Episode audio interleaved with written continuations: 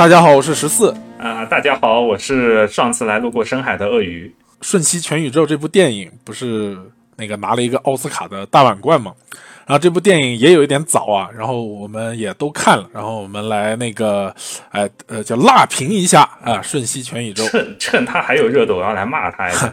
哎，对对对，然后趁趁我们这个对这个电影的印象，呃，就还比较深的时候，哎，然后我们赶快把这些想说的话给大家分享一下啊。其其实对你你印象比较深，我已经忘了看差不多了啊啊！但是我印象可能比你深，但是你的这个呃感情更加强烈啊，对吧？对啊，我要骂他。哎，对，然后啊啊，这次主题是批判啊，但是我们在之前呢，要帮大家大概的回顾一下剧情。呃，所以说这个如果担心剧透的同学呢，就暂时先不要听；如果看过的同学呢，我们就帮大家再回忆一下啊。他的故事是这样，嗯，由杨紫琼扮演的叫 Allen，他呢是一个呃在美国生活的呃移民到美国的一个华人，啊华裔，但是呢她的生活就不是特别顺心，她和她的老公之间越来越冷淡，然后和她的孩子。关系也相处不过来，其实很像中年危机。对，然后他经营的那个洗衣店也是面临一个报税的一个问题，然后很有可能，呃，这些资产会被这个税务局收走啊。就大概是描述了这么样一个场景。突然呢，她老公仿佛被人附身了一样，声称啊，他是来自另外一个平行宇宙的她老公。嗯啊，然后呢，就说他们在对付一个大魔头啊，啊，这个人在破坏这个多元宇宙，啊，然后只有他能够拯救这个这个这个这个多元宇宙啊，然后就给他做指导，然后让他逐渐理解其他平行宇宙发生的这些事情。嗯，围绕着他呢，就展开了一系列有一些荒诞，然后，呃，又有一些离奇的这种，呃，一些事件。啊，就比如说其他平行宇宙的坏人啊，或者说是他的帮手啊，然后就纷纷的，哎，通过这个夺舍的方式呢，就是进入到他这个宇宙的这个人的身体里面，哎，然后来对他那个呃帮助他，或者是那个加害他，啊，然后随着这些事情的推进呢，呃，这个魔头的这个身份呢也渐渐呼之欲出，哎，这个魔头呢其实就是他另一个。平行宇宙，啊，叫阿尔法平行宇宙，他的亲生女儿，啊，也就是一开始和他闹不和的那一个，他在那个呃宇宙里面是一个相当于科学家吧，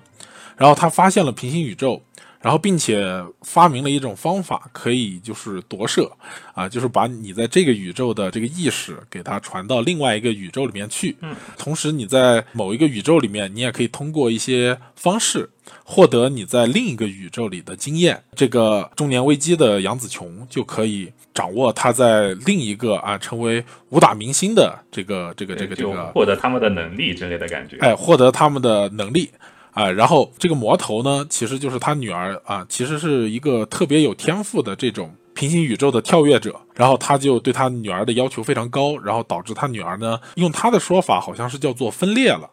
啊，还是叫做崩溃了。简单意思就是说呢，他女儿同时存在于所有平行宇宙中的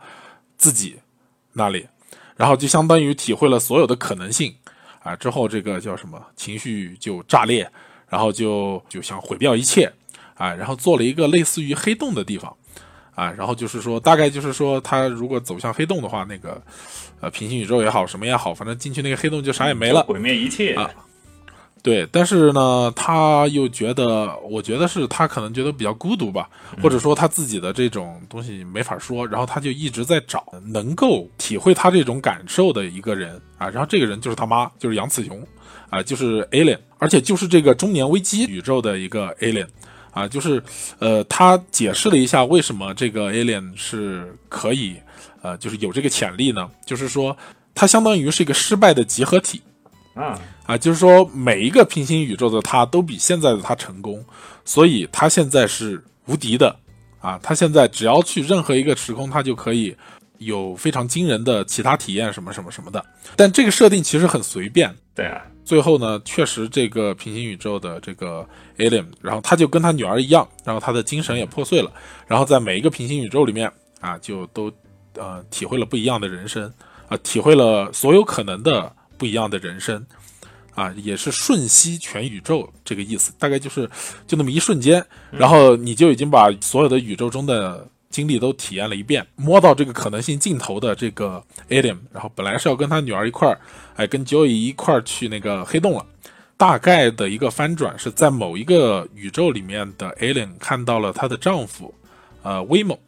嗯，正在用他自己的方式和生活做抗争吧。他这种积极又那个善良的态度呢，又影响了呃 Alien，然后最后 Alien 呢就感化了他女儿。然后两个人知道这个世界的真相之后呢，还是依然热爱生活。对，还是用爱感化一切。哎，对对对对对，嗯，我觉得用最白的一个语言来复述这个剧情啊，差不多就是这个样子。嗯，啊，其实设定上面啊，还是有很多有意思的地方。对，这个是确实。我就觉得这部电影嘛，它给我的一个感觉就是，你很容易和主角这些人发生。情绪上的共鸣，啊，或者感情上的共鸣，嗯，但是你很难去理解他们到底怎么了。嗯，我这个叙述也有一点问题，不，好像说的挺对，其实，嗯，对，就是你不太好去理解他，但是你比较能去体会他。要不先插一段吹他的环节，再来骂他。啊 哦，可以啊！你要先把它捧高是吧？然后再让它这个摔下来。也也倒没有，因为当时我们是类似有个小的观影会嘛，一群人去看的。哦，其实对对对，我看看它的前半部分的时候，大家都看的特别欢乐，因为它对多元宇宙的视觉化呈现确实做得很好嘛。但难受是难受，是在它的节奏把握实在太差了。你知道它那个。最终和女儿的决战打了多久吗？我感觉至少打了一个多小时，就导致最后大家看的时候节奏就已经很疲惫了。结果最后的结局也是，我觉我其实觉得还好，只是做法不对。但另外其他的朋友是觉得他那个用爱感化一切又太生硬了，生搬硬套的感觉，就导致大家的评价都不是很好。关于这一点哈，就是呃，你说节奏这个问题啊，我感觉他跟他女儿的那个决战。还特别像这个 EVA 中里面，这个真四和这个定元堂在那儿打，啊，就是在各种平行时空里面这样打。哎，我不知道他们互相有没有借鉴啊，但是真的太像了。确意识流这个东西，但怎么说呢？全瞬息全宇宙的给我感觉就更像是主创就找到了一个呈现多元宇宙的方法，就疯狂的在运用这一点，呃，就导致对于其他角色刻画的一些疏忽。这让他变得其实并没有那么好。嗯，呃，我知道，我我在看到有一个地方的时候，我也明显的感觉到有点拖沓，就是那个她被她老公啊，她被威猛启发了之后，然后和她女儿的爪牙对战的时候嘛，嗯，然后他就不是到各个宇宙里面，然后去帮助他们吧，可以说是。一会儿帮他按摩一下呀，一会儿帮他切切来切去的。对，然后这个地方就真的感觉挺拖沓，而且有一点生硬。比如说，就按摩那个啊，就非常生硬。然后还有那个 S.M 那个啊啊，其实我觉得那个料理幻鼠那个还可以，我觉得他就展现一两个就行了，就非要全部都放出来。对他至少有四五个吧。然后他都来了一遍，这个确实让人看着就比较累。原本被提起来的，就他女儿已经走到这个 baby 前面的时候，本来被提起来的这颗心，疯狂的磨灭掉了。哎，对，被被提的太久了，就有点乏这种。对，啊，不对，先先先说，先吹一波好吧？哎，怎么怎么吹呢？它视觉呈现确实很好。然后就是，我是觉得它这个镜头语言这个东西，呃，它用的非常的到位，而且。嗯，它很多东西，它是用一种都不是画面，就它没有给你解释这些东西，通过一种电影化的叙事，去给你带来一种感受吧。呃，这种感觉呢，我觉得特别像另外一部电影，是啊，呃，就是那个啊，我知道那部电影可能你好像也是在喷，我觉得那部电影还可以。怎么说的好像所有电影我都在骂呀？啊，就是《信条》。确实，待会儿我们要聊的时候，还要顺带喷一首《信条》呢。啊，对你肯定是要喷《信条》的，因为《信条》跟他的这个片子的优缺点，我觉得很类似，一样的都是重形式但是轻人物的电影。这个多元宇宙的这个视觉化的这个呈现，和《信条》里面这个时空逆转的这种一个画面的表现，哈，其实是差不多的，啊，就是他们在做一类的事情，做的事情是一样，通过一类这种视觉奇观，来让你去理解他想要表达的这个东西，啊，对，啊，然后这个是我觉得它跟《信条》就是呃极其相似的一个点嘛。啊，确实，所以他们毛病也是一样的，该骂要骂的点其实也是一样的。嗯，对，或者说就是让人观感有一些这个影响的地方是一样的。对，就比如说《信条》里面，它那个叫什么？比如说爆炸的时候，你反而会被冻僵啊。对啊，就所谓的玩设定，就是这个东西是形式上合理，但实际上不可能合理，对吧？也不一定，反正《信信条》那边是他不是请了诺兰，请了好多科学家来算嘛。但是这两个本质上都是在为了更丰富的视觉体验来做对对研究，它是服务一个视觉体验，而不是服务一个嗯对，并没有服务于人物和剧情。对，然后这个里面呢，我觉得有跟信条同感的地方，还有一个就是他们在跳跃到那个其他宇宙的自己的时候，不是要做一些比较荒唐的事情吗？信条那个是倒放，这边就是纯荒唐的事情了。对，然后这个荒唐的事情呢，其实我觉得就是有点太服务于拍摄电影的这个需要，就是为了弄一些搞怪呀，啊，为了这个叫什么，给主角获取能力有一些阻碍。对，这个作为所谓一个噱头的东西嘛，就是讲个设定，设定要这样做，你就要这样做了。对对对。不过信条那边的话，反而相对更合理，或者说更严谨一点。嗯，我觉得可能信条 IP 啊。嗯，可能有很大一部分是因为它不是特别严谨。没有信条那么烂，就是因为它太严谨了。但是这先先讲回，先讲回那个瞬息全宇宙啊。顺便一提啊，瞬息全宇宙的这个英文名叫 Everything Everywhere All at Once 啊。然后它对，然后而且它这这个电影的这个英文名其实是呃电影的三个章节。啊，然后我我看的那个字幕有一个很帅的这个中文译名，然后但是我忘了啊。妈的全宇宙吗？呃，不是不是，呃，是这这三个章节分别有一个很帅的译名。啊，对，说说到这个，就是它三个章节，它按理来说是跟传统电影一样的三段式电影嘛。嗯嗯嗯。然后三段式电影的话，就是它它整体节奏的分布是非常合理的，像大家很熟悉的功夫，就是。卡好了，每每个每个部分是半个小时，所以整整体长度是九十分钟左右。嗯，但是瞬息全宇宙这三个章节完全就是他拿出来而已，就感觉完全没有为了这个所谓的章节化做更多的删减和填充，就导致它每个章节的内容量都不一样，这个也是它节奏上的问题。嗯，好，那还有什么要吹的吗？我们刚刚有在吹吗？我也是感觉现在又又到这个叫什么批判的时候了。主要主要负面情绪还是很多，但是嗯，怎么说呢？就它作为一部爆米花电影的话，是肯定够格的。嗯，但这次要说的问题，主要是大部分人都因为拿了个奥斯卡嘛，就大部分人就还是有很多觉得他就是特别无敌、特别好。但我觉得。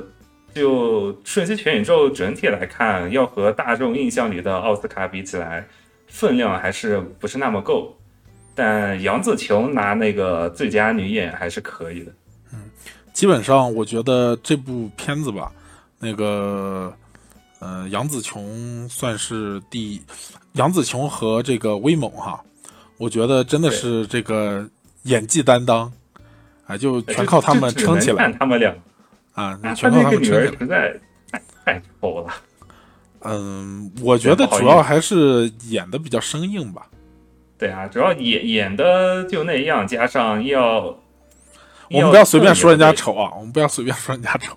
那那那就是他 LGBT 的美好吧？哦，这样说可以吗？啊，就是你其实是比较介意 LGBT 这一块的内容啊？也也没有。哎，不过我我觉得你。没有，我觉得你说这个 LGBT 这个呢，啊，我之前都忽略这一点了，嗯，可能因为看太多看习惯了，呃，就是呃，确实我觉得 LGBT 这个事情，呃，这个这个这个元素在里面给它，嗯，至少加了零点五分吧。我就觉得在在对在评奖上面至少给他加了零点五分。我我操，至至至少加了五分好吧？他的竞争对手里面可是有黑豹二啊！那你那你满分多少分呢？满分十分。哦，那加五分，我我觉得我觉得应该不会，因为他这个毕竟 LGBT 这个不是主题吗？算主题一部分吧。他女儿的解决女儿的核心矛盾就是那句话，就是母亲和他爷爷说。他女儿有个女朋友这件事嘛，嗯，也算是主题吧，算是一个核心的线索之一。哦，对，啊，然后顺便啊警告啊，本片含有 LGBT 内容。晚了，已经晚了，已经晚了。一个是这一点哈，另外一个还有，我觉得除了刚才说的《信条》之外，哎，它和另外一部片子，那部片子其实我蛮喜欢的。我用语言不太好说他们两个的共同点在哪里，但是就是给我看的感觉非常的。你你先告诉我是哪部片子啊？然啊，我先胃口吊起来，就是那个，这个是一个游戏主题的片子吧？主要是它也有一点意识流，而且它的这个情节展现上面，然后就我感觉异曲同工。呃，特别是他女儿他巴卡布巴登场的时候，把那几个警卫通过一些很神奇的手段给打败的时候，然后的那个那个场景特别像《歪小子斯科特》那个电影。歪小子斯科特，好怪啊！是好久以前的那种游戏主题电影。对，是好久以前的。这里说一个题外话哈，《头号玩家》这个电影刚出的时候，好多人就是说里面的彩蛋如何如何如何啊，我觉得那个都不叫彩蛋。啊，那根本不叫彩蛋，因为它根本就没有藏，就是里面那些大家的叫法而已。我是想跟歪小子斯科特这个东西做个对比嘛。歪小子斯科特他更多的是在玩这些游戏里面的一些梗啊，比如说他有一个场景我非常记得，先是他是在对抗一个魔王还是怎么的时候，他突然那个头上就冒出来一个字啊，找到真爱，就是说他跟他的女朋友亲了个嘴儿什么的，然后他的胸口就出现一把剑。啊，然后他把这把剑拔出来啊，然后这把就是真爱之剑。我看过这电影，惊了，我查了一下，就说你应该是看过这电影，我完全不记得了，我只记得他女主角长什么样子。好好好，话说回来啊，就是这个电影的这种无厘头还有意识流的一些桥段，让我感觉就是跟这部电影非常相似啊，跟《瞬息全宇宙》非常相似。其实这些点都是《瞬息瞬息全宇宙》的优点了。对，而且玩梗啊，然后各种无厘头的搞笑，那些搞怪虽然有些很恶心，但是大部分的话，体验观感是很好的，就是让大家觉得都能让大家笑起来，这一点已经很不错了。嗯，然后呃，我拿来这两部片子做比较，还是因为我想说明一个事情，就是啊，因为你没看过这那个歪小子啊，或者说你记不记得了，然后没法展开，但我就说一下这个感受。就是啊，又回到我们一个比较早的一个命题，就是电影需要讲一个好故事吗？啊，然后这么一个呃老问题上面啊，然后就是我觉得，就是刚才大家听我用白话把《瞬息全宇宙》的剧情呃，就是清汤白水的说了一遍，然后呃，但是呢，我觉得他跟那个《歪小子斯科特》一做对比呢，《歪小子斯科特》是一部非常明显的，他基本上都是在玩梗。然后讲了一个挺烂的故事，然后但是他的观感还是很好，然后我觉得这一个评价，呃，你如果以这个把这个标签贴到了《瞬息全宇宙》上面，我觉得是可以的，只是他的故事讲的更清晰一些，但其实，嗯，我们也可以感觉到他其实并不是特别想把这个故事讲的。呃，很精彩。我倒是觉得他想讲的很精彩，但是自己做不到。哎，对，就是他们电影的观感并没有让你觉得这个故事很精彩啊。对，但是他的视觉体验又很好，所以说就回到了刚才说的那个命题：一个好电影一定要讲好故事吗？啊，要啊。哎，这个我我上次的回答是要吗？啊，但是这个东西我觉得是一个比较开放的回答啊。然后我个人是觉得不用，不必要。但是这个其实也不是重点啊，只是我是说，如果抱着这么一个种心态来看的话，然后你就不会介意他的故事讲的不那么优秀了，啊，或者说给你的观感并不是那么优秀，这个事情你就不会特别介意，然后你会觉得哇，视觉奇观，哇，这个地方镜头语言，哇，这动作，哇，这表现，哎，但是这些是会腻的呀，就像《瞬息全宇宙》刚刚我们我说的那些体验一样，它总看了总会腻的，总得有一个骨架去支撑大家去看下去。嗯，是他这里就在于他玩的这个概念哈，啊，其实跟信条也是一样，他玩的这个概念他玩太多了。对？本末倒置了已经。啊、我们对比诺兰比较成功的一部电影叫《星际穿越》嘛，《星际穿越》其实它前面一直没有玩弄这些概念，对吧？对，它只是一个很写实的一个未来的场景。最后呢，他到黑洞里边去了之后，哎，那个也是瞬息全宇宙哈，哎，《星际穿越》也是瞬息全宇宙。也是多元宇宙。对他那个瞬息全宇宙一展开之后，哇，这个概念对观众来说非常新奇啊，对吧？然后他又把之前这个白描的那一段，把什么房间里的幽灵啊，什么有帮他的朋友啊，这种就是都串起来了。对 哇，然后你就会觉得头皮发麻，然后你觉得哇，那个黑洞里面那个多元宇宙展现，哇，简直绝了。对，这这个绝了的原因，主要还是因为在剧情的反转点上。就前期不是主角对群都有一个迷绕着的谜团嘛，就是最开始那些奇异的现象到底是怎么发生的。对但是到最后之后，当观众明白过来之后，是视觉上的观感和那个情绪上，包括那个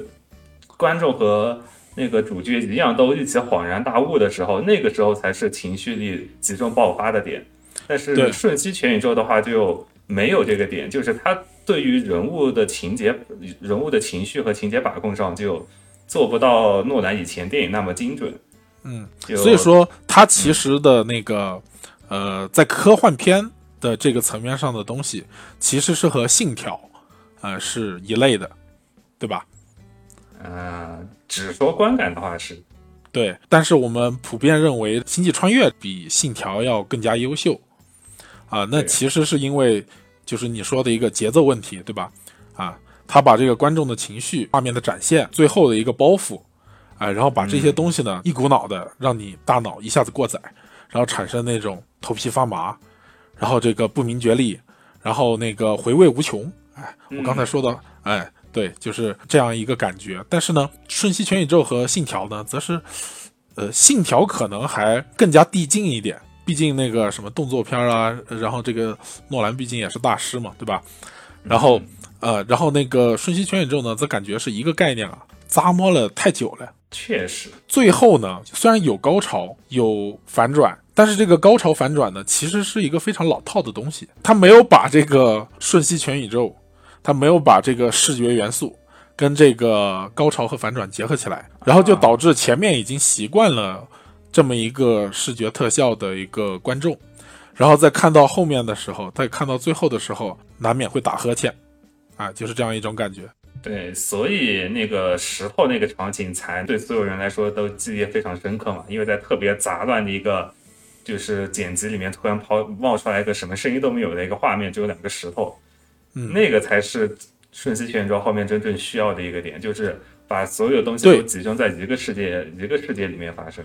对，然后它就是给你一个呃这种和以前不一样的东西来解决这个最后的这个矛盾。但既然你都说到信条和星际穿越了，那那我就把我之后要说的话直接先说了吧。好，可以，你就开批吧。嗯，你先狠狠的批，然后你批完之后呢，哎，我还可以找补一下。啊，别别补了，他补不上的。不，哎，你你先说，你先说。没有，就先说刚刚的，就就拿那个星际穿越来说嘛，刚刚也说了，他最后反转的成功，首先是之前铺垫的一个，就是大家都不知道的一个，就是观众和角色都不知道一个谜题在那，然后最后通过视觉的呈现和那个角色的角色自己的发现，导致就是让情感一起迸发嘛。嗯，然后这里面隐隐藏的一个东西，就是信条和瞬息全宇宙都缺失的一个东西，就是角色的存在。就先说，尤其是信条，信条里面男主角其实是属于可有可无的存在。你把男主角换成任何一个路人 A，他都是他只要顺理成章的去做这些事情，都是可以完成的。然后像瞬息全宇宙里面，他们同时缺失的角色就是角色的成长。就刚刚我们不是说你是否需要讲述一个好的故事嘛？故事可以特别简单，但是故事里面的角色是必须要有弧光，必须要有成长和变化的，要有灵气的，对吧？啊，对，就角色弧光嘛。之前我们聊深海应该也聊过，就角色最开始和最后，他必定是身上做出了什么改变，这样的话，然后他所经历的事情让他造成改变，这样的话才对，才会让观众有所共情。但《瞬息全宇宙》这点就做的不不说不好吧，就是说很生硬。有又冗长又生硬的一个大大决战放在后面，就导致你看看了就你看了这么长时间，就就有种就这的感觉。但对其他的，就是其他一些批评说他最最后都拿出瞬息全宇宙了，但是他居然还要落在爱落在家庭上，这这也太格局太小了，这点我是不同意的。就他。讲的就是一个亚亚裔家庭嘛，这一点我其实也不同意啊。不过我我是从另外一个角度来说的，你继续。嗯，因为他本身讲的就是一个亚裔家庭嘛，就关于家庭和爱的这个方面，我们是肯定比较容易接受的。嗯，但是问题就问题在他并没有做好，因为他本质上是一个中年中年妇女遭遇了事业危机和孩子叛逆这样一个故事。只不过他这个孩子有点过于叛逆了，可以在多个多元多元宇宙一起叛逆。对 他本本质上就这几句话能解决的事情非常简单。嗯，但他把多元宇宙扯进来之后，就像我刚刚说的，他和信条犯的错误一样，就他过于的想去炫技，去炫自己对于多元宇宙的想法，而忽视了真正存在于多元宇宙、存在于故事里面人的存在，让人。人的那个弧光，人的变化变得可有可无，所以我们最后多元瞬息全宇宙，我们看下来就感觉，嗯，就杨紫琼怎么就突然理解了？然后他女孩，他他女儿突然说了，就他转过头之后，他女儿突然就感悟了，这点就发生的特别突然。但是其实他在电影里面是多少有过铺垫的，包括你刚才剧情复述的时候说过，他女儿可能是有点孤独。这个是对的，因为它里面有句台词是说，他女儿是说，如果你和我经历了一样的事情，我希望你能有点不同的看法，但是他失望了。这个就像我们之前聊深海一样的，这个这个想法其实是属于女儿内在的真实的自自救机制的一个东西，就是他的女儿其实潜意识的想让他的母亲去拯救他，去要带他摆脱自己所谓陷进去的虚无主义的一个痛苦当中。但是，这个就，这个就是主创团队他们做的不对的地方了。他们就让杨紫琼自己经历了这些事情之后，变得和女儿想法一样了。这样最开始你把它设定成一样之后，那导演就主创团队最后也不知道自己该怎么解决了，所以就只能用说爱呀，我们是一起的，这些上还是还是有好东西的，这个这些假大川的东西来把它包烂掉，然后就解决掉了。但其实他可以做得更好的，就是就像我们大家以前都跟爸父母吵过架嘛，然后你在说什么中二的台词啊，或者是说着什么莫名其妙的理想的时候，你父母最真实的话是会干什么？就是给你一巴掌，你想什么想呢？赶快进去吃饭，或者赶快进去写作业。就瞬息全宇宙，我觉得他该做的也是这一点。就算杨紫琼她作为一个母亲。她要解决孩子的心结的话，那她必然是经历了同样的事情之后，她确实有了那个不同的感悟，然后再通过他那个父亲，哎，那个长得像成龙的父亲叫什么名字？呃，威猛啊，威猛，就通过威猛的，通过在不同多元宇宙看见的威威猛的另一面，然后让他再促使杨紫琼自己本身坚定了这个想法，然后再去感化他的女儿。这样的话，他的逻辑。他整体的情绪可能会更加饱满，而不是像现在我们看到的一样的，他一直都在炫技，一直都在各种多元宇宙穿插，但实际上讲的都是同一件事情，就同样的东西重复多了，就像刚刚说的就很就很很乏味。但是如果把重复多元宇宙这些片段，就算它依然在重复不停，各个宇宙之间跳跃，但是它各个宇宙看看到的东西，就是发生的事情是不一样的。然后他通过其他的事情来讲述他，讲述威猛，讲述甚至那个老爷爷，因为他是，毕竟是一个家庭主题嘛，他所有家庭角色都应该发挥自己的作用。然后在各个多元宇宙之中加强家庭之间的概念，这样的话才能让最后那个女儿的反转，然后或者是杨紫琼得出了另一个可以推翻女儿现在什么虚无主义的一个东西。嗯，这样的话才能让它更更更加饱满，故事更饱满，而不是只是现代的，就像它里面说的一个甜甜圈那样，就一圈黑色的在旁边，然后中间是个空的。嗯，我大概明白你表达的它的一个缺点哈。我觉得也你说的也还是很客观啊，但是，哎，很不巧哈，我确实是准备了可以找补你说的这些东西的一些一些内容啊啊，但是我现在先说一下，哎，我认同你的一些地方，然后电影里面有一些桥段可以佐证啊，呃，就是我第一个感觉非常奇怪的地方哈。就是第一次阿尔法威猛嘛，在电梯里面出来，然后告诉他要怎么怎么怎么样的时候，他在报税的时候，真的按照穿越过来的威猛先生的啊，是威猛，呸，啊，就是王威猛的王威猛的这个呃事情去做了，就是他闭上眼睛冥想，然后自己在一个呃这个清洗室里面，然后那个然后按按那个开关，嗯。正常来说，这样一个人设，即便你在遭遇了这种离奇事情发生之后，哈，你也会把它当成是，呃，比如说我老公，呃，就是威猛，精神有点失常，啊，就然后或者说，哎，对，就忽然发病了，或者说你又在搞什么把戏呀，啊，就这种，或者是他就觉得，哎呀，不要理他，或者说是自然一点处理的话，税务官在那儿讲那些东西的时候，他百无聊赖，哎，然后呢，他就照着这些事情就随便做了一下。嗯！结果偶然发现，我靠，这东西居然是来真的。然后之后他就，呃，从原来的怀疑就变成更加相信他说的这些话。然后我觉得这样是一个比较自然的一个展开哈。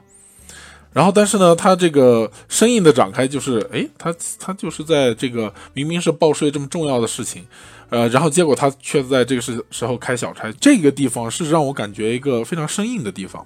然后另外一个是阿尔法威猛在给那个 Alien 讲这个，呃，那个那个黑洞，就是那个甜甜圈啊。然后我我我看的这个，它翻译叫做百吉饼，bagging 啊。然后那个他就是说，呃，他就说这是什么？然后他就给他解释，然后就解释是这么样一个描述。就说你是不是觉得这个生活虽然说一切如常，但是就是跟以前不一样了，就包括咖啡，呃，然后也不是虽然说就是以前的咖啡，但是却喝着没有以前的味道了，啊，就是这种美好时光一去不回来这种感觉，啊，就一个很丧、很、很、很、很抑郁症感觉的这么一个东西。但其实我觉得他的这一个描述哈还挺妙的。其实这一个设定可以再挖掘一下，啊，但是他后面就被设定成一个真正的黑洞，就是那个他女儿 Joy，然后就是试图拉着 Alien，呃，进入这个黑洞，然后来了结自己的存在，啊，他就真的被设定成一个黑洞了，然后没有在这种往日不在的这个概念上面。希望反转点是落在那个甜甜圈上面，是吧？嗯，也不是，就是我觉得他既然对这个事情有一个叙述，他为什么不把它直接说成一个黑洞，一个一个一个终结，一个就设定一个这这个就是他玩玩梗的地方啊，就是不合实际的无厘头那种感觉，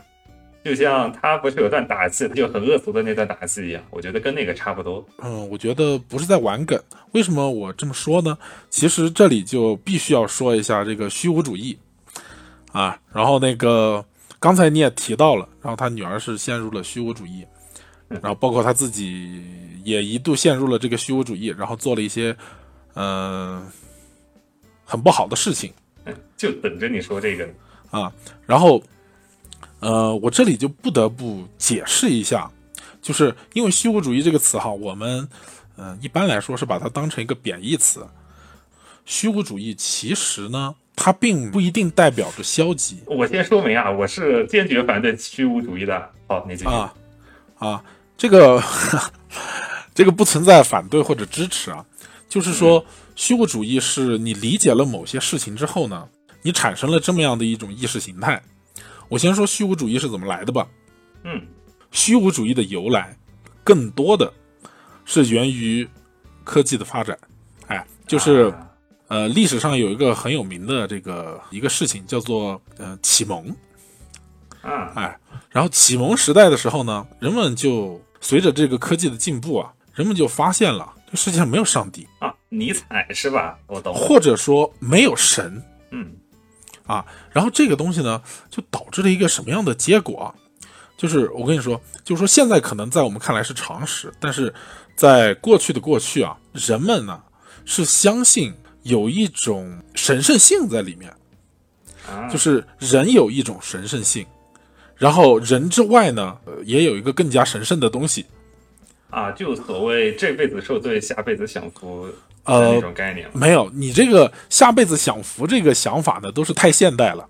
没有没有，那下下辈子说的是类似那个维京人的瓦尔哈拉那种情况，就死后世界享福那种感觉。哦，我知道，就是，但是这个呢，都是太现代的一个想法。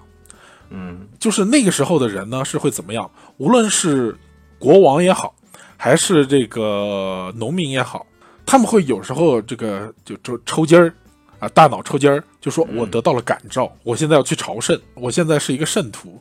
或者说我即将成为一个圣徒，然后他们就去朝圣去了。他们相信呢，在自身的这个物质之外，还有一个更加神圣的啊、像光一样的这个意义。而自己存在的意义，就是为了去追寻这道光，追寻这个启示。所以说那个时候呢，大家都信神，只是你信的是你信的是那个说法的神，我信的是这个说法的神。然后在某种大一统观点上来看，其实你们信的都是同一个，啊，只是你们认为去靠近这个神的方法不一样啊。然后这个就是神学时代的一个思想。然后，但是呢，启蒙运动之后呢，人们发现呀，我们是由分子、原子构成的，嗯我们的这个情绪也好，感官也好，全部都是物理现象。比如说，这里突然出现了一道圣光啊，降下一道光柱啊，那是因为这个空气湿度比较高或者雾霾比较大，然后产生了这个丁达尔现象。我对一个人的爱哈，这个爱就不是神圣，它是因为我的这个下丘脑分泌了一些多巴胺啊，嗯或者是性激素，哎，让我产生了一种不一样了的感觉。一旦这些神圣性丧失了之后呢，那比如说，呃，这个不好比如哈，因为这个事情实在是太真实、太辛辣了。那这些人呢，他们意识到这些东西不再神圣，你一直往天上走。啊，人类征服了天空嘛？你一直往天上走，云层上面是更高的天空，然后再往上是宇宙，宇宙外面是星球，然后这些星球就是个大土块儿啊，并没有天堂，天上并没有天堂啊。嗯然后这就导致了一个什么事情？就导致了这些人啊，觉得活得没劲，觉得什么都没有意义了啊，就想摆了。啊，就摆了啊，这就是虚无主义。简单来说，你就知道太多了，你知道了这个世界的真相，然后你的散值就清零了。啊，对，啊，对，就这种感觉。然后呃，把它那个放到这个瞬息全宇宙里面呢，大概就是他女儿不是同时在所有的宇宙里面，呃，就是体验了所有人生是吧？对体验了所有人生，那可能性已经被穷尽完了，就好像你玩一个游戏。啊，你已经把里面的每一个分支、每一个对话、每一种可能性全部都排列组合做完了，那你想干的事情是什么？嗯那就是退出这个游戏，对吧？嗯嗯啊、那他女儿所遭遇的这个虚无主义呢，其实就是这样，就是我在这里玩这些都没意义了，这些我全部都体验过了，对吧？那我还在这儿折腾什么劲呢，对吧？啊、我就想走，对，我就想退，哎，但是呢，我想做个成就再走，哎，我看看有没有别人跟我也一样，啊，然后我我就把他找出来，然后我们互相理解哈，啊，所以说呢，他就抱着这样的想法呢，践行着他的虚无主义。嗯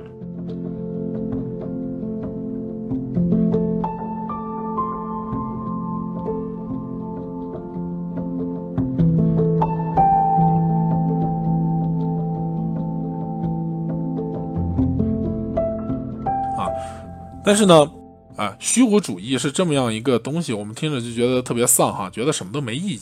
但是这是事实，丧了，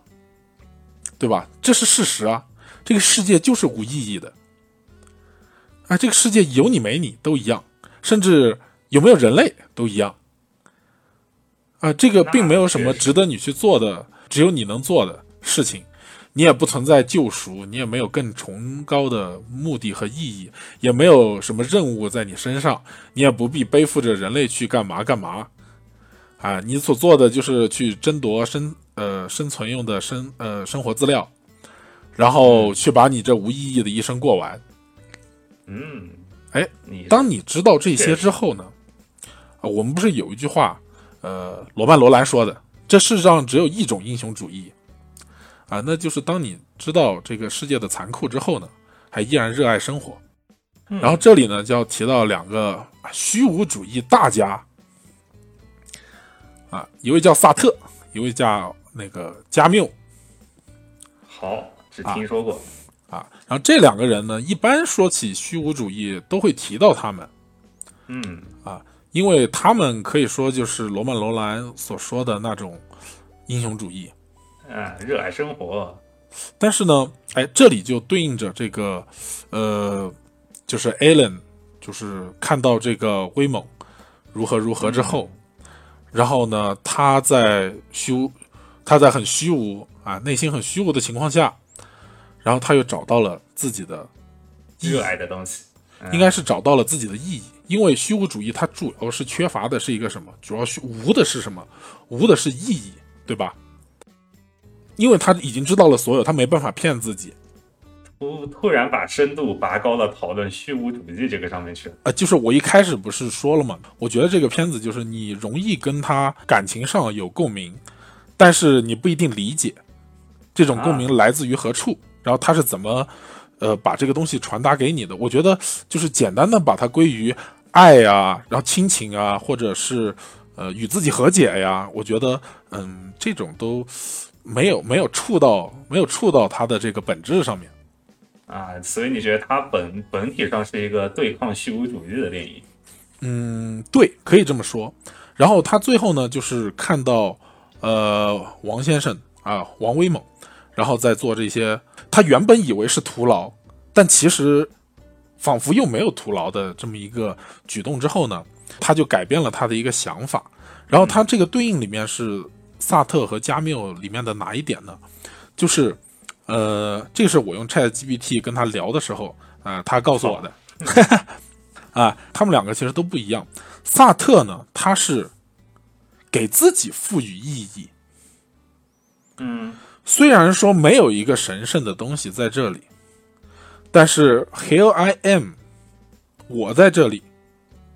那我就是自己的神，我就是自己的神圣，我的意义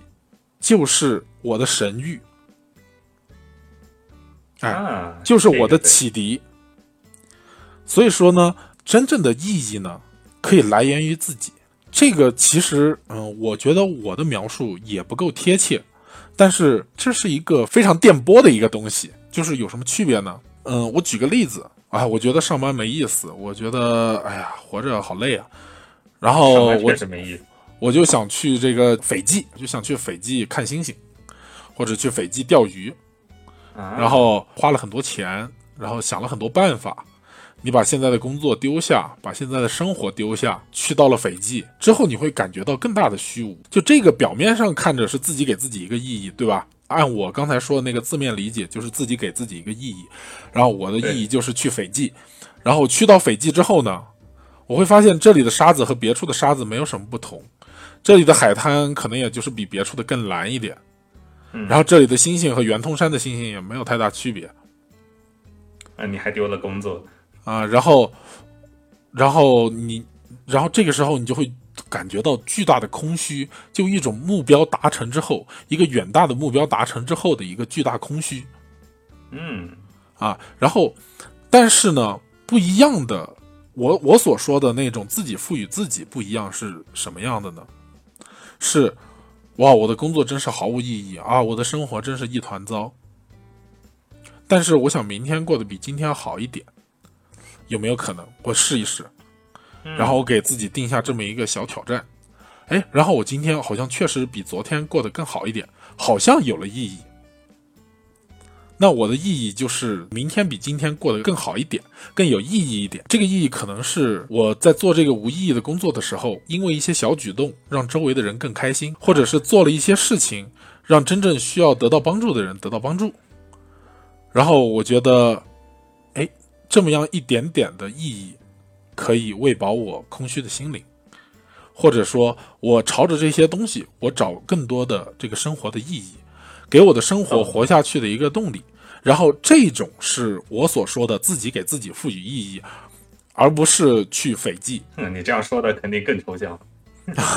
啊。嗯，其实更简单点的就是人定胜天，就你自己说的什么就是什么，不要管什么其他乱七八糟的，自己过得爽就好，这种感觉。嗯，有一点说说的话话糙一点，但是整体感觉上我觉得是这个方向。嗯，对对对。就是，呃，人定胜天，我觉得还而是那个叫什么，就歌词里说的，呃，我的世界我做主，哎，这种感觉差差不太多。这这两个说法本体要阐述的概念都是，就以人自己为主，而不要去依托什么其他的，想些其他乱七八糟。哎，那说到这一点哈，那就再说一下加缪。啊，加缪的这个听起来呢，就不像萨特这么积极啊啊，在对待那个虚无主义。但其实呢，他也是另外一种层面上的积极。萨特呢，就是比较有名啊，因为他其实是个作家，哦，不是什么萨特，呃，加缪，加缪啊，呃，萨特是中华人民的老朋友啊，这个他还来过中国啊，有趣的可以了解一下。然后那个加缪呢，他是曾经说过一句话嘛，就。大家可能经常引用，但可能不一定知道是他写的啊，就是“他人即地狱”啊，哎，这个是他写的。他所面对虚无主义呢，或者说面对这种巨大的空虚呢，哎，他做的是什么？他做的是面对它。听起来有点像悖论啊，就是呃，有一个说法是什么？其实虚无主义的人是最不虚无的啊，对对吧？有这种说法吧？这这个之后可以展开说，如果还记得的话，你先说。OK，然后就是当你知道这个世界如此虚无之后，你接受了这个现实，并且愿意为他去痛苦，愿意为他去承担，愿意继续的去面对他，这个其实是一种另类的亮剑，就是说你没有欺骗自己，你没有逃避。而是你去承担起与这个世界共存的一个责任和使命，嗯，然后它更多的表现是这么样一个方面，嗯，啊，就是哪怕是无意义也好，但是无意义我也接受，人就是这样无意义，哪怕无意义我也是有我的责任在，感觉本质上还是一样的，就还是坚持自己，就不要被无意义这种事情所动摇。嗯，对，但是他并不是去欺骗自己，他是一种诚实，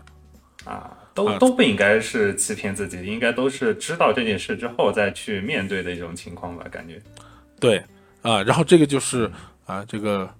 啊，虚无主义两斗士啊，萨特加缪，回到这部电影里来，Alien 嘛，他明显就是通过这个威猛的一些行动，这些行动呢，超出了他的一个预料。就是他本来也应该是体验过所有的这个世界了，对吧？知道所有的可能性了。但是当在主世界线，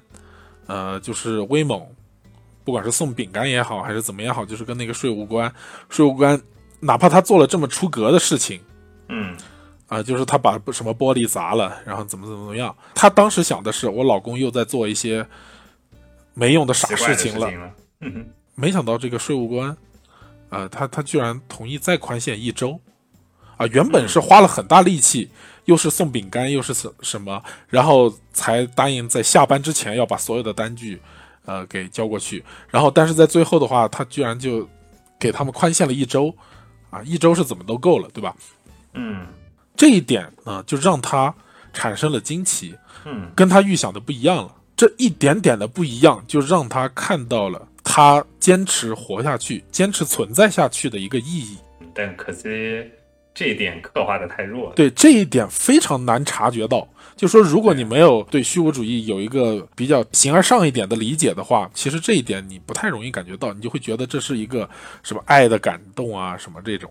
啊！但实际上，这是一种超出他意料的，让他觉得，特别是他跟他女儿的后面的那些对话，哈，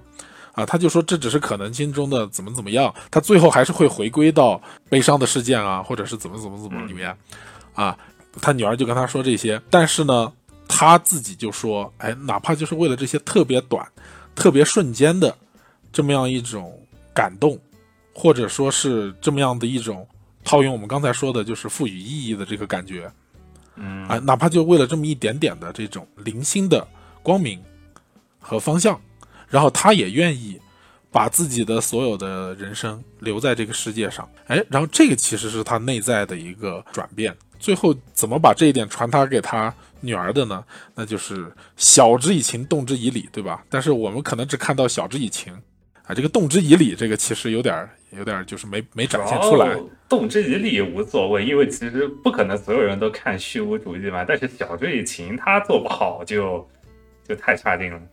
嗯，晓之以情，这个我觉得就是这么样一种类型片里面嘛，没办法避免，最后总要回归一个这种爱与家庭这么一个感觉的东西。倒不如说它只能回落在爱与家庭上，因为是亚裔电影嘛，所以。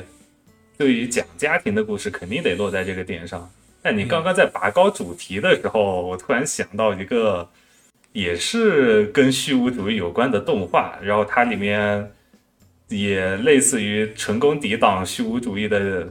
例子，也是通过亲情。嗯，那个动画你肯定知道，叫《瑞克与莫蒂》。哦，就《瑞克与莫蒂》里面的老爷也是一样的，就游遍了各种平行宇宙嘛。然后就经历了无比惊奇的一生，然后他最后在动画的前几季也是一直在说一切皆无意义，然后有说那个什么哇不拉不大不大不那个嘛，啊啊啊！就是我很痛苦，快来救谁来救救我？对啊，他在动画前前几季的表现就是他是一个虚无主义，什么都看不上，就是什么都不在意的一个就是 fuck everything。对，但实际上到动画后后面几季，就这几季来看的话。他那个只是他一个外在的表现，实际上他内心是渴望亲情的。就具具体的，大家可以去看动画，动画很好看。嗯，就就主线来说的话，它本质上是一个还是渴望亲情、想要家人待在自己身边的一个主角瑞克。然后这一点，你刚刚说虚无主义的时候，其实就想着，就刚刚也说过嘛，他女儿也是在下意识的自救，想让他的母亲经跟他经历一样之后，来点不同的看法。瑞克与莫蒂其实已经用几季的动画来展现出，就这种亲情可以战胜虚无主义的一种可能性。那么放到电影里面的话，我觉得他们其实也可以做到，甚至可以做得更好、更简洁一点。但是其实实际上还是像你说的过于刻板的那个转变了，就导致他的情绪推不上去。哦，你说这个我也有一点补充啊，就是我也觉得有一点是没有处理好的，就是其实他女儿。呃，为什么要找一个伴儿一块儿陪他去的？你刚才不是提到是希望有人能够看到跟他有一点不一样的东西，对吧？对，哎，这是他的自己的台词啊。对，就是其实是他内心也是给自己有一点期待，他其实还是有希望在的。所以说，这个为最后呢，他母亲能够把他劝服，哎，让他好好做人啊，其实是可以这个相互串联的，啊，但是他这点没有做。对啊。啊，这点我们也没有感受到，就是哪怕他就很日式的嘴炮一下，就是说，如果你真的觉得什么都无所谓，那你为什么要找到我呢？对吧？啊，然后你在找我的时候，是不是内心也给自己这什么了一个期待？然后你对这个世界还是有期盼？哎，你看，哪怕他就嘴炮这么一句，然后也可以让他的这个利益更加高一些，高一些也可以，但其实我觉得更符合他整体电影调性的做法。就是刚像刚刚你说的，当那个杨紫琼她看看到那个生活的一点点希望、一点点开心之后，她自己坚坚，她自己坚信了一个可以继续下去的那个想法之后，那下下一个她做的应该就是像普通家庭里面一样，骂他女儿一顿，这样就可以结束了。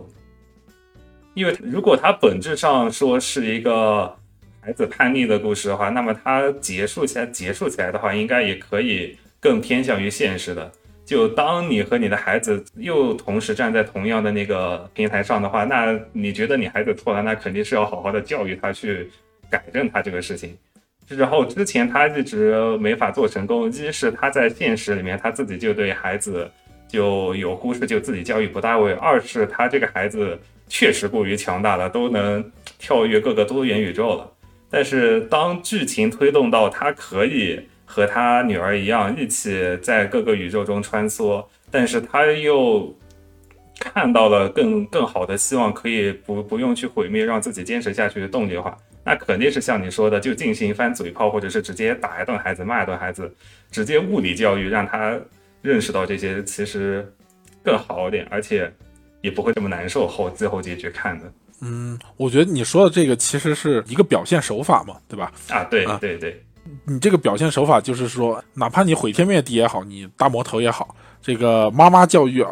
呃，孩子，哎，就是这么这个叫什么天经地义，应该是这个叫什么呃因果律压制啊，以一种这个呃，比如说魔头哎和这个叛逆的孩子这么样一个对比哈，又把观众拉回现实来，又回归现实的主题，对。因为他问题就是现实的啊，我不赞同就是打骂来解决这个孩子叛逆问题啊。这这个只是我我觉得他电影表现手法上就是表现上可以像这样，毕竟他之前也打了挺多了。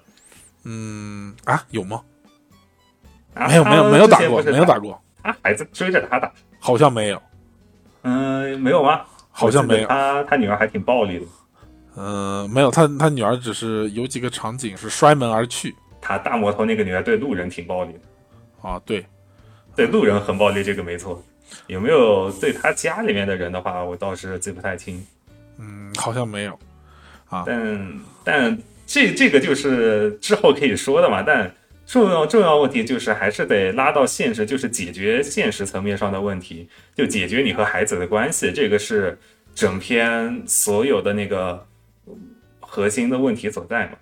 你你和你的孩子的关系问题解决了，你的意思是把这个矛盾就是给他回归到这个家庭关系上面？对他，他现在的矛盾也是家庭关系上，所以它是一部本质上是讲家庭的电影。然后只不过因为他女儿能多元宇宙各个穿梭，然后各个各种杀人，各种就是无拘无束，它本质。就我从就是写剧剧本创作角度来说，这个东西本质上是孩子叛逆的外化。所以的话，当母亲拥有对抗他孩子这种整能够控制自己孩子叛逆叛逆这种能量的力量之后，那剩下来要做的并并不是说以用更大的力量压回去，而是解，而是像你刚刚说的，应该是嘴炮呀或者什么情况去解开孩子的心结，解开误会，然后最最后来重重新修复家庭。其实这样的类型片，就是家庭类型片，有很多做的很不错的。从剧情上来说的话，《瞬息全宇宙》并没有做到这一点，就还是过于注重的，就像我们之前说的，过于注重视觉化的呈现了。哦，呃，其实我觉得你说的这个结构，呃，更适合把矛盾或者说把这个主题，给它变成一个，比如说是子女叛逆的一个问题上面。啊，但是我觉得其实不是。我觉得他更多的是在说虚无主义。你你不要扯着虚无主义就虚无主义，确实是嘛。虽然他女儿用来说服母亲的那个说法那一套是虚无主义的，嗯，但我觉得就作为一个爆米花电影来讲，他还达不到去讨论虚无主义的这种。哎，对他没有讨论，这个也是我想要说的一点哈。应该是说这个不能完全怪这个电影，就是我们现在思想发展啊。嗯，其实有一些有一点停滞了，有一点停滞了是什么呢？就是说，我们经常可能看一些电影，可能它前面很神秘，给你很带感，但是最后就回归爱与家庭，让人感觉很老套。然后这个电影其实就《瞬息全宇宙》也是给我们这样的一个感觉啊啊，然后就是我们会觉得，哎呀，他最后怎么又这个爱与家庭？哎呀，好好没劲啊！这个东西它没法拔太高，你知道吧？就是因为。他没办法解决这个问题，就是我跟你说的这个刚才说的萨特和加缪啊，我老想说萨尔啊，我跟 Chat GPT 都认为他们的方法在面对虚无的时候都不是最好的办法，嗯，只是一种可选的一种人力能够达到的一些事情啊能够做的一些事情是什么？对，他不知道，废物，Chat GPT 就是废物。就是现在没有所谓的最好的办法，只有相对较好的办法。但相对较好的办法，一个是一般人很难理解，嗯，然后另外一个是，呃，它确实也不是太好的办法。然后，呃，所以说就导致这个片子呢，它呃哪怕就说好，你陷入虚无，陷入虚无怎么办？我也不知道怎么办。啊，就包括很多片子，它把这个高度拔高到一定程度之后，它没法再高了，因为真正搞呃思想研究的、搞哲学的那波人啊，他们也卡住了，啊哎，他们被卡在了一个叫做现代性的东西上面。啊，这个现代性这个东西就就说的深了，我也不敢说啊，这个水水平太差了。然后他们的做法就是解构，就是走向后现后现代。然后这个东西呢就非常丧，仿佛又是这个叫什么死路的一个地方。这个东西呢，它更难用电影呈现出来，而且我觉得这个其实也不是看电影的人想要的一个结局。哎，先把瞬息全说放一边。就刚刚你说虚无主义的时候，我不是提了句尼采吗？啊，对对对，虽然那两个虚无主义的我不认识，但是尼采我记得他有说过就对抗虚无主义的方法。哦，尼采你很熟嗯，尼采不是很熟，稍微熟一点。哦哦，尼，采说的方法是去享受艺术，嗯，因为这点的话，我我不能说完全对，但是当时我看他有关的资料的话，我的理解是，尼采他对就虚无主义的看法就是虚无主义是去否定人类生命力的一种东西，而艺术这种东西又是纯粹的人生命力的迸发，并不是，并不带有什么其他价值，就是纯粹生命力的迸发。所以，如果你感觉就是虚无主义的话，那就去享受艺术。但是这个说的也很空泛。然后之后又去查了一些例子，但是之后查的例子都说尼采这些的例子和你刚刚说加缪他们的方法其实差不太多，就是简单的来说就是享受生活，不要想那么多。所以刚刚我一直在重复这几句，因为我我也只懂这个。嗯，不过你你说这个哈是是这样，嗯就是尼采呢，他大概分为三个时期嘛。啊，对你你知你知道最后尼采疯了吧？啊，我知道。啊，然后那个呃，就是尼采，他大概分为三个时期。你说这个，我觉得应该是他第一个时期说的。就第一个时期呢，他跟瓦格纳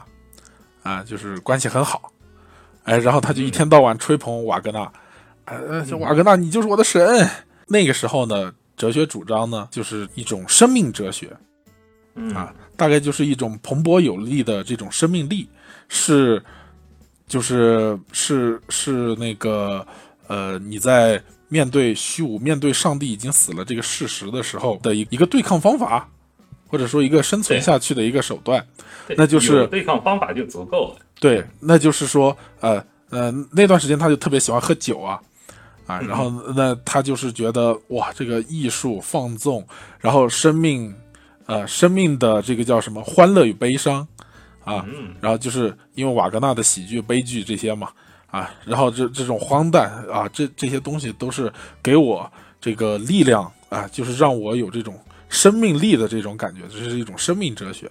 然后这个是、呃你说的尼采的那个时期的一个状态，我我觉得是这样哈。尼采我了解也不是特别深啊，但但要说这些的话，其实并不是说我们来讨论哲学，哎对，而只是刚刚我说的尼采，还有刚刚你说的加缪和谁来着？嗯呃萨特，啊，萨特，他们其实都给出了就是所谓的就是对抗虚无主义的方法，但是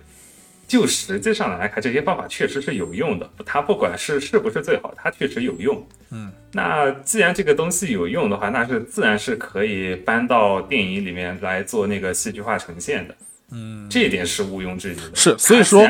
就止步到这儿了，就是说现在的这个、呃艺术作品啊这些就止步到这儿，这高度上就基本上就止步到这儿。哎，它这个高度已经很高了，并不是所有电影都要像，而且它还是个商业片。对我我所以说我觉得这个电影呢，就是我我特别赞许他们的一点就是他们嗯就是还是把这个东西放进去了。这这这只是属于喊口号的东西，放进去都可以没有。，他们是通过电影里面的剧情还有这个嗯语言去呈现的，他不是在给你打嘴炮，对吧？啊，他不是在给你说书，啊，他是，哎，呃，换一种形式的虚无主义，对吧？嗯你不是知道神不存在了，而是你知道所有的可能性了，你已经是全知了跟你说的那个发就是科技发展有关。系。的基本上大多数人都能 get 得到，就是哎虚无主义这个点，所以的话，他他们才能比较放心的、比较容易的把这东西放到电影里面去。没错，这个也就是我说为什么可以产生共鸣共感，然后但是你却不理解这种感觉可能是从什么地方来的、啊？我我我刚才说这我我一直说的这个话呢，呃，其实就是源于呃你刚才说的这一件这这这件事情。嗯，对。但再重新着眼于电影的话，并不能因为就是它上限定死在这儿，所以它拍它做不了更好的。能做到更好的，就是从那个形式上和那个内核上都做得特别好的作品也有，哎，对甚至甚至是动画作品。啊啊，嗯所以说你对电影要求真的很严格。嗯，但是只听到这儿的话，可以推荐大家去看一下 Rick and Morty 金金敏的作品，好吗？哦，精敏的，我精敏的太牛逼了呃，我说几部吧，就《红辣椒》看过吧？知道啊吗？啊啊！知道知道，梦境侦探辣红对《梦境侦探》，它也是一个很简单的故事，但是它里面在那个时代，它用动画去做出那个各种夸张的虚实交互的那个场景，它所带来的视觉冲击一点都比现在所谓的电影差。对而而且他在做到这种绚绚丽的场面的同时，他故事的内核也能讲得特别清楚。嗯，然后红辣椒的本质也是属于类似于城市病的东西，呃，其实是现代性的一些问题。对，都是就是现代化发展之后人类所面临各种问题嘛，就是大家内内心所内化内心所面临的很很多问题。然后红辣椒是解开心结，然后就是对于未来的不确定性。然后金敏的另一部作品的话，就那个叫啥《东京教父》也是一样的，在视觉上虽然没红辣椒那么华丽，但也同样深刻的解释了，就给出了如何摆脱城市病的方法。就这类作品是能能做到兼具就画面的表达、画面的那个绚丽和还有它的立意的这种高度，对对对，就啊特别是可以做到的。特别是《东京教父》，我特别喜欢，因为看了《千年女优》啊，看了《红辣椒》这种，就是对金敏的作品都有点那个，都有点都有点飘。嗯然后，但是《东京教父》呢，它就落得非常实哈，非常写实东京教。父确实啊，这这这个之后可我们可以哎对对对现在谈的多。现在我们就不说这么多了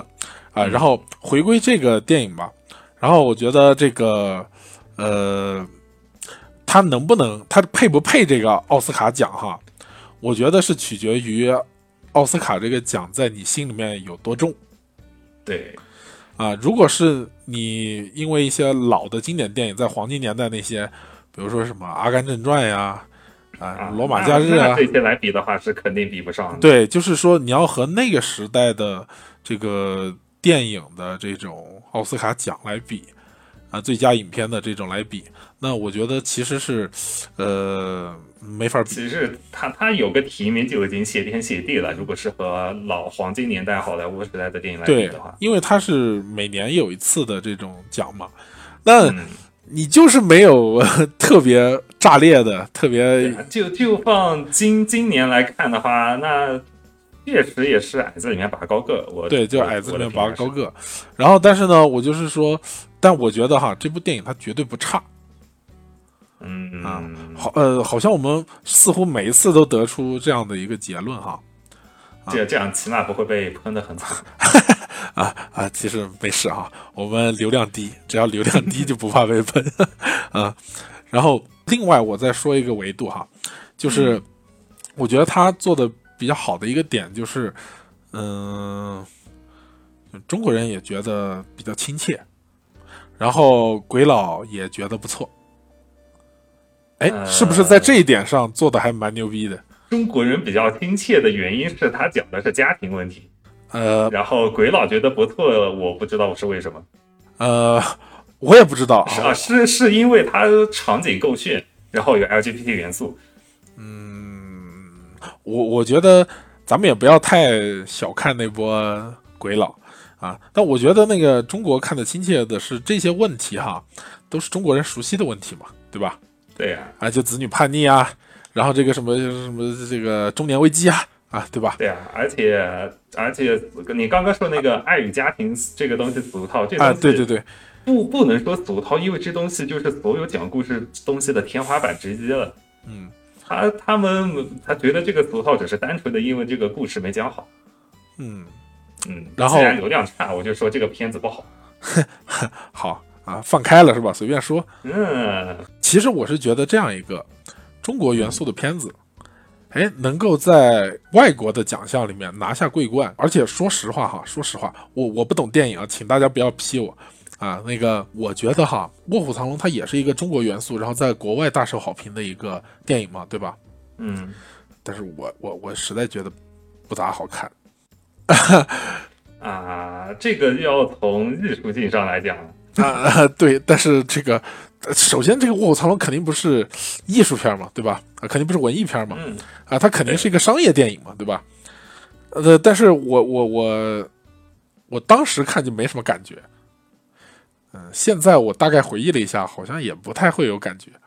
啊，但是这个《瞬息全宇宙》呢，我觉得它起码是热热闹闹的，有一点像贺岁片，啊，有一点点像贺岁片啊确确实，有点像贺岁片啊虽然它里面的内容太恶俗了，不能放在贺岁档。啊，啊好，然后就是它有一点像贺岁片，